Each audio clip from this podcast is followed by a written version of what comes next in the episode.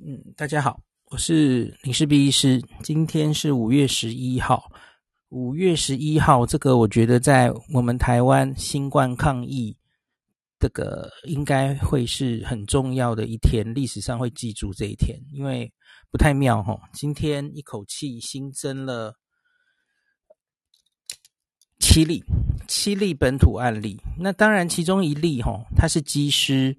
家家人，那这个在现在看起来已经没有那么重要了，因为它它反正就是框列住的，原来就预期中可以发生的案例。今天重要的是其他的六例哦，那这个六例不太妙的是，它分别发生在宜兰罗东，还有新北的芦洲，呃，然后这两地分别传出，而且都是感染源不明的本土案例。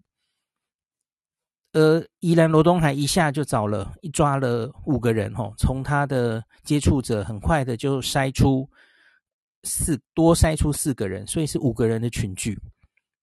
这里可能要帮宜兰鼓鼓掌哈，他们疫调的很快，抓的很快，不然可能中间还会有更多铺路。这一点这一点不错哦，抓的很快。那可是其实两个案例都非常令人担心。那我先讲一些原则的问题，我们等一下再再说，再说案例本身的分析好了齁。我觉得从今天开始，台湾的新冠疫情正式进入下一个阶段，下半场正式开打。我在这个这一年新冠抗疫的过程中，我常常跟大家说。我们可以用篮球，或是用棒球。我们现在大概这个抗疫打到第几局了，或是会不会是七战四胜，打到第几场了？吼，或是什么上半场、下半场，来来想，我们到底处在哪个状况哦？我觉得现在是正式进入下半场。假如你用篮球来看了哦，那假如七战四胜制，我们也许前面三连胜，可是我们现在要准备拿那第四胜，非常辛苦。我觉得大概你可以这样想哦。那甚至你可以说，真正的考验才刚要开始，或是说，棒球到了第七局，比赛才真正开始。为什么？因为我们现在开始面对这个疫情，可能要进去进入社区，而且社区可能会有某种程度的，我不知道怎么样规模的流行哦，可能会往这个方向走去。我当然不希望，可是它是有机会的哦。那你可能已经忘记了，因为一切是这么久以前的事吼。去年在二月、三月，我们早就面临过这样的状况了。你记不记得案二十四？我没有记错，应该是二十四，没错吧？它是北部某个医院，又是北部医院哦。那我们确诊这个婆婆的时候，她已经入院十四天了，你记得吗？那一例是我们台湾第一例，没有。感染源不明的本土案例，那是一个石破天惊的开场。那个时候，他 真的，他他已经在那家北部医院住了十四天，转过各种病房，待过急诊。然后大家应该记得还有一些细节齁，结果他就传给了一些护理师啊、病友等等齁。那那时候。后来又陆续出现了这这种感染源不明的本土案例，每一个大概都传给他身边的人，我们就仔细的框，仔细的框嘛。你可能还记得其中的一些细节，包括了师大的学生，包括了酒店公关，包括了什么，呃，某个账户，那叫什么？某个公寓的管理员，吼，你应该记得，这这这十例，然后最后一例，第十一例，其实就是敦睦舰。这是发生在最最后面的了哈，敦木剑这一案哈，最后找了半天，觉得应该不是在帛琉得的，应该是某一个人从高雄左营上船就得了，是一个呃不明原因，也不知道他哪里得来的案例哈。我们过去一年前的现在左右，有十一例陆续出现的感染源不明的本土案例，可是我们撑过去了。我们一年前是靠着怎么样？撑过去呢，就是非常完整的疫调，把他身边人全部都框起来，然后我们建立了非常，嗯，非常完善的社区防护网。那那时候当然对这个病可能还很初期，不是非常了解，哦，又没有药物，然后又连检验的方法可能都只只知道 PCR 嘛，吼，抗体的方法当时还没有出来，大家应该记得吧？很初期的时候，对这个病还有很多未知的时候，那我们靠着土土法炼钢的戴口罩、勤洗手、避免群聚，我们把每一个传染链都阻住了，而后来台湾这一年相安无事，守到现在。那可是我们现在又开始面临一样的状况了哦。这个状况在一月的部桃没有发生，在去年十二月的纽基机师没有发生，就是产生了一例完全找不到来源的、不知道感染链的一个社区感染的的状况哦。那现在一次来了两个，在宜兰跟新北不同的地方哦。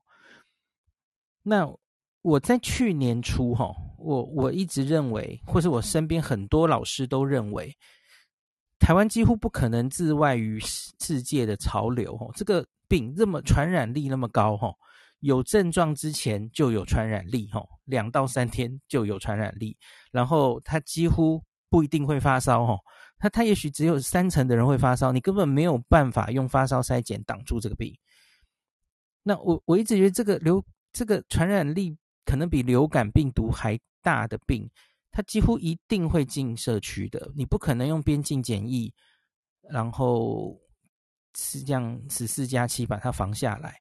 大家看看，我们全世界的国家都是病毒就进去就生根于社会嘛，社区，然后根本就就一直烧到现在嘛，烧了一一年多。那我觉得这个病一定会进台湾，它只是时间跟程度的问题。可是后来真的是我完全没有想到的发展。我们如奇迹一般挡了一年多，那台湾能够挡到现在，我真的觉得已经非常了不起了。我觉得这这前天我有说过嘛，这当然不只是指挥中心的的功劳，这是大家一起努力的功劳。那可是我觉得现在的状况是这样哦，我们挡了一年，然后都境外一入，然后台湾跟世外桃源一样，国外疫情烧成那样，好像跟蛮蛮多人是没有关系的。当然，很多人追踪我的人，可能是一直很关心疫情，你们是一直非常在意的一群哦。那可是我觉得明显的有一群人，可能还是蛮大群人的哦。其实疫情已经离他们很远了，那他们反而认为哈，这样守着是理所当然的。那现在反而很多声音吼，是这样子没有挡下来，然后像诺富特这次的事情，然后机师这些事情吼，不管就是指责是机师的错，是桃园政府的错，然后是指挥中心的疏失等等吼，我的天呐，你们知道这个病毒有多难挡吗？你们记者很爱问，这是不是我们的防疫破口？我常常跟你讲，这个病毒全身上下都是破口，它太难挡了。那你们看看这个其他国家这一年烧成怎么样嘛？那其实我我自己觉得我们已经抢到一年多的时间，和一年前相比，我们有什么东西改变？有非常多东西改变。我们对这个疾病了解的更多，我们有药物了，轻症有瑞德西韦，重症有类固醇，类固醇可以有效的减少重症。我们有更多的检验工具了。一年前我们没有抗体，我们不知道抗体怎么解读，我们还要。请三四个实验室来一起做哈，大家记不记得一年前？现在我们不会有这种问题了哈。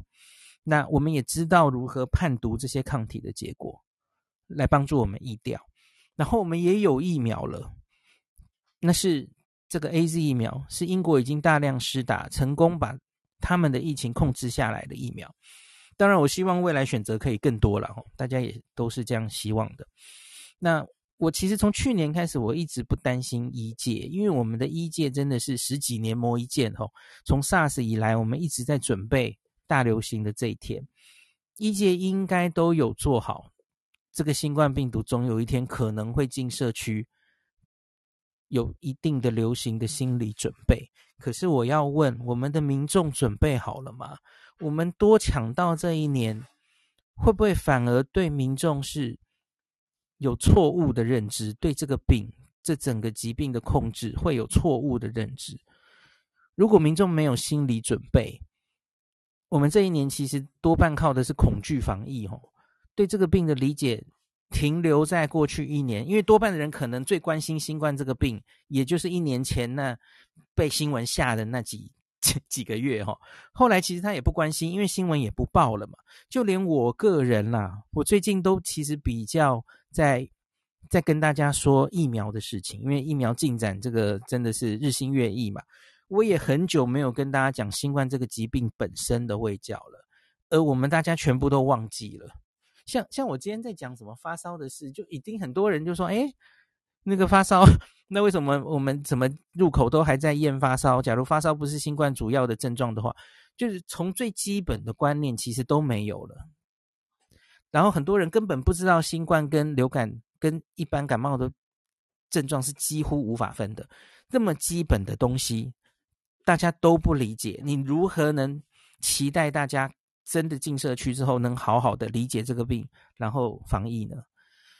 那如果我们对这个病就是觉得它像 SARS 一样可怕，一直停留在要把这个病完全挡在境外才叫做成功的防疫，然后不理解新冠得病之后多少比例是无症状感染，多少比例是轻症、重症。然后不理解分年龄的死亡率，或是以为它有很多很多奇奇怪怪的后遗症哦。这一年大家应该听了很多，得了就会肺纤维化，一辈子肺功能就毁了。然后以为会不孕，然后伤害各种器官等等，你大概这一年都听过。很多人可能根深蒂固就有这种印象印在那里。所以他每次听到境外一路，他的反应就是：为什么政府不锁国，让这些人还要进来？因为他是这样的惧怕这个病。好，这种惧怕的心理，让我们也许前面防疫做的不错了哦。可是，假如他真的进社区来之后，这种惧怕到底是帮助还是坏处？假如我们真的也很不幸，比方说如同日本一样哦。我们案例诶没有控制下来，社区有一个小小的流行哦，案例比较增加的那一刻哦，一定会有媒体大肆的报道，民众也会这样想，有些人会这样想，台湾防疫破功，挡了这么久还是功亏一篑哦，就努力化为乌有，会有人是这样想的哦。那我自己觉得，我们举国上下尽全力抢到的这一段宝贵的时间，这一年多。只要他终究还是来了哈，我觉得这是要让我们有好机有机会好好的做好准备。我们有一年多观察各国这种进社区感染之后，他是怎么样去防疫的吼？采取什么样的防疫设施？缩减经济活动？那什么样的呃封城当然是太严峻了。那你什么设措施是比较有效的？像比方说日本就很值得参考。日本其实抓到了，他们是在餐厅发生很多群聚，所以他们的第二次紧急事态宣言针对餐厅来处理，而收到不不错的效果。它不是所有的商场什么一概都停止营业哦，所以我觉得就是类似这种东西是很值得我们参考的。我相信指挥中心都在学习哦，那我都观察到那么多，他们一定更厉害哦。观察各国的作为，收集更多的科学证据。给民众好好卫教，迎接之后真正的挑战，这是我们抢到的时间应该做的事情，而不是诶，因为这样民众反而有错误的认知，觉得守成这样是正常的，是应该的，没有守住，然后让病毒进来是政府该死，是陈时中该死，是谁谁谁该死。我我觉得假如是这样，然后就开始不信任政府，然后批评政府，我觉得。太可惜了，现在才是真正考验要开始的时候，现在才是该团结的时候。我我不是在盲目的在支持这个政府，我我已经跟大家讲过很多次了，我支持的是张上淳老师的这个专家的团队，由他们做出来的防疫的政策。我我觉得陈时中他们其实只是执行这个政策而已哈，我相信这个科学的团队，我会继续相信他们下去，因因为我觉得我不会有他们厉害，全全台湾最厉害的防疫专家都在那个团队里，那我不我觉得我们不应该浪费时间在无谓的口水上面，我可以预期接下来的一两周大概会不好过，就跟去年三四月一样，普筛。封城，然后中央跟地方可能会有点对抗，这些戏码去年都演过了，现在会再演一次。然后今年跟去年还有一个很特别、很不一样的地方，去年其实我们蛮团结的，我们蛮信任指挥中心的，现在不是了，已经蛮多光环哦。陈时中没有当初的光环，他早就下神坛了哦。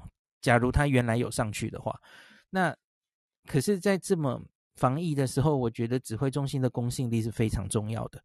那很明显，我觉得很多人已经很不客气，这这最近都是把陈时中当狗在骂了，就是然后对很多政策都是比手画脚。呃，我觉得这对防疫是不好的。嗯，那地方跟中央的对抗可能会比去年更严重哦。那媒体上呢？我觉得媒体这一年哦，我跟大家。表达过很多次哈，我觉得有一些媒体，我当然不会一竿子打翻一船人，或是某些网红医师这样子，网红啦，他们在乎的从来不是正确的卫教，他们一直都是收视率、流量跟声量挂帅。那在这一个病这一年的前期，他们放大对 COVID-19 的恐惧，后期他们放大对疫苗。还有变种病毒的恐惧，最近最被放大的就是印度变种病毒。呃，我应该明天或后天我会收集印度变种病毒到目前的一些科学证据，我来跟大家讲哈。我觉得最近 实在太夸张了，印度变种病毒报道我已经不知道该说什么哈。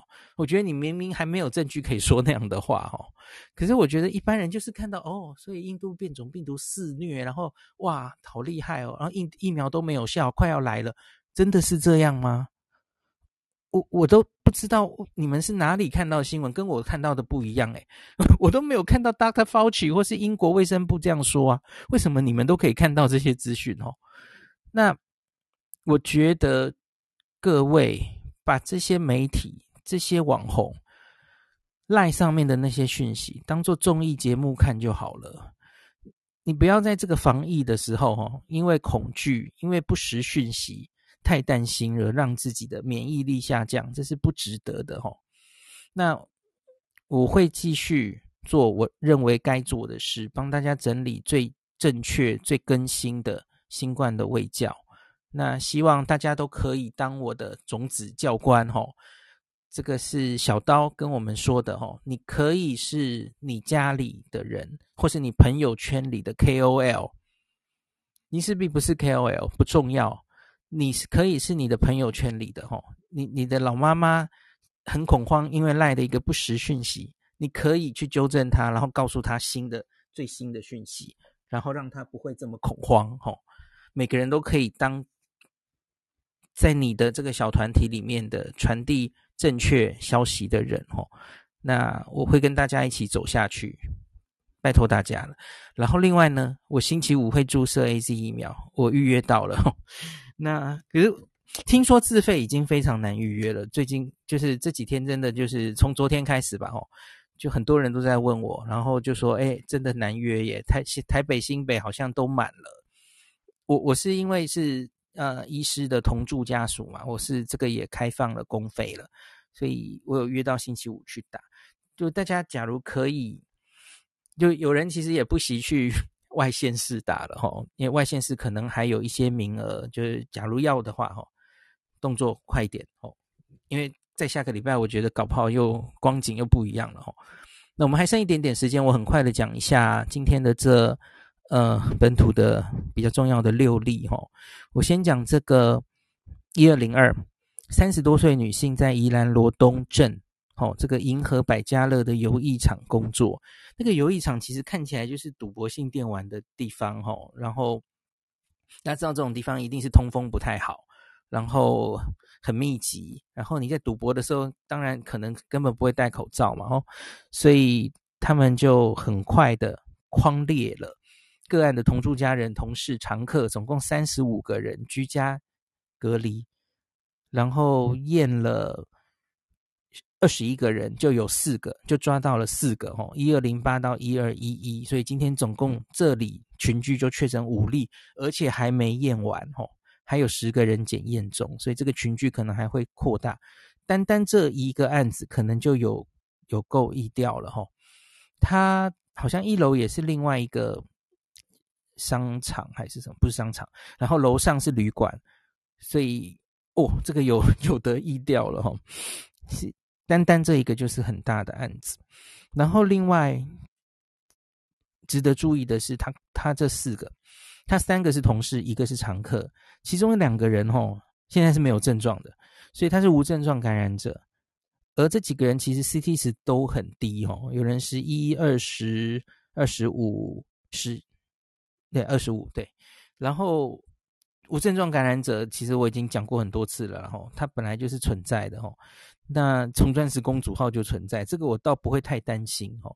那只是就是这个有的框列了哦。我觉得现在已经浮出台面的这四个人，也不一定是。谁传谁？哦，不一定。我们先抓到这个一二零二，他就是他，因为根本现在没有来源嘛，所以根本不知道是谁传谁啊。无症状感染者是什么时候开始有传染力的？你是根本不知道的哦。所以这个案子有得看，这是新一波台湾会。所以有人在问我说：“哎，那那现在我们进入本土感染，呃，不明原因本土感染，我们要看到什么时候？”我跟你讲，太难讲了。这是全新一个案子的开启，这已经华航那个华航当然还有一些问题了哈。我觉得华航本身可能停下来了，可是问题是我们现在就发现这个好像社区已经有一些案例了哈。诶，我跳出来讲一下，为什么今天会跑出这两个县市，然后发烧的人就验出阳性呢？大家有没有想过这件事？他们根本没有接触史跟旅游史啊，齁！因为上礼拜指挥中心有一个很小的动作，大概只有一届有注意到，我有注意到这件事。奖励，我们奖励通报，大家记得吗？就通报，假如确诊的话，哈，给你一万块奖金。OK，所以我觉得指挥中心大概也是，我我我前几集 Podcast 有跟大家讲嘛，哦，那些足迹，那些足迹是。你有重叠的话，提醒民众你要注意的。可是那不是给医护人员对着对着看说，哦，你有做过这个捷运，你有做过这个 这一天去过全联，我才要帮你筛检新冠。不是，我们现在因为华航很多社区的铺路足迹，我们其实会非常担心他是不是已经进入到我们社区了，所以。你应该是要在这个时候广泛的筛检才对，有点类似我们去年五月哈，还是四月有清明普筛，大家记得吗？那时候就社区面临很大的风险，所以送检量变得非常高。我们这几天我看，我昨天有看过，那个送检量当然有高起来，可是还没远远没有去年那种那么高的时候的量，所以我觉得指挥中心也是看到这个送检量没有高起来，有点担心，所以才会。说哦，鼓励送检，确诊可以有奖金哇！然后我们就抓到了这两例。我很担心的是，别的医生应该也开始会提高警觉，所以也许这两例还是有发烧的耶。假如以后我们再多送一些哈、哦、类流感症状，我就给你送。就就只是只是看起来就是流感呐、啊，就是感冒啊，吼、哦。诶，我还是送送看，诶，结果会不会发现，其实我们社区已经很多都是了？我觉得不无可能哦，不可能，这个是要验了才知道的哦。这是从现在开始要小心的事，所以我才说，现在不是罗东跟新北两个地方要紧张而已，它可以到罗东跟新北，它可以到任何地方去。那我不知道它到底是不是从这一次的。华航这些的足迹，然后散出去，才造成这次的感染。我觉得这很难，这这不可考了啦。吼，呃，合理的话，也许是吧。吼，因为假如他是再久以前进来的，比方说一个月前，其实早就病毒就进来我们的社区的话，吼，就如同我跟大家解读的嘛，那那那应该早就有重症会被我们侦测到，吼。所以我觉得应该还是这最正这一阵子的这些社区的足迹有人得到，然后继续往下传，然后可是中间我们已经追不到他们的关联了。我觉得这个可可能是可能性比较大，然后这个大概也不可考了，哈，追不到了。我们只能从这些冒出来的案例尽量去框它的周边，就如同去年的十一个案，我们都是这样最后把它收掉的，哈。好，那最后讲一下那个新北，新北的那个它主要活动的地方在新庄、芦洲这些地方，然后听说是某一个会的，呃 的一个会长嘛，前会长，然后所以他其实接触的人非常多，那他框了一百一十五个人。现在都还没有验出来，因为他刚刚确诊而已哈。那所以这里我相信可能还会有一些案例跑出来哈。那请大家就注意一下他的活动史然后五月四号金华庭餐厅，五月六号来来按摩芦洲长安店、大风车婚宴会馆等等哈。也许足迹还会增加，大家要仔细注意这个案例哈。这个框列一百一十五，真的可能还没完哦，所以。最后讲一个哈，我们指挥中心其实定了疫情警戒标准，今天把它升到二级嘛。那可是我们离三级没有那么远哦。三级是什么？三级是单周出现三件以上的社区群聚，我们就要进到三级了。我觉得这个芦洲的案例很可能马上也会变群聚哦。他只要两个人就算群聚嘛。那假如我们还能再验出另外一个社区的群聚事件，我们就。三级，哦，三级的时候，这个限制的活动人数就更严格哦。我们现在是停办室外五百人，室内一百人嘛。三级的话是停止室内五人，室外十人以上哦。就是其实这个整个就是收缩得很紧了哦。那最后当然是第四级了哦。第四级就是本土病例数快速增加，就有两个 criteria 然后。十四天内平均每日确诊一百例以上。而且一半以上找不到传染链啊！其实大概东京现在这一年大概都是这种数字了哦，大概就是这样了，就已经在社区生根了的意思了哈。那第四级的时候，其实你大概就可以说是有一点类似 lockdown 了啦哈，就是非必要不得外出，停止所有聚会活动等等了哈。那这是疫情指挥中心的四个。社会社区感染的四个阶段做不同的管制，哈，那大家看一下那个表，四个颜色的表，大概知道，假如疫情真的往不好的方向走的话，可能会面临什么状况。那我最后是提醒大家，哈，就是真的不要太恐慌。我们我们曾经面临那样考验过，我觉得现在就是要拿出我们去年三四月、二三月的时候的那种严峻的。防护网要重新建筑起来了哈。过去一年你后来都缺席了，没有关系。现在是你回到防疫岗位的时候哈。口罩准备好，干洗手准备好。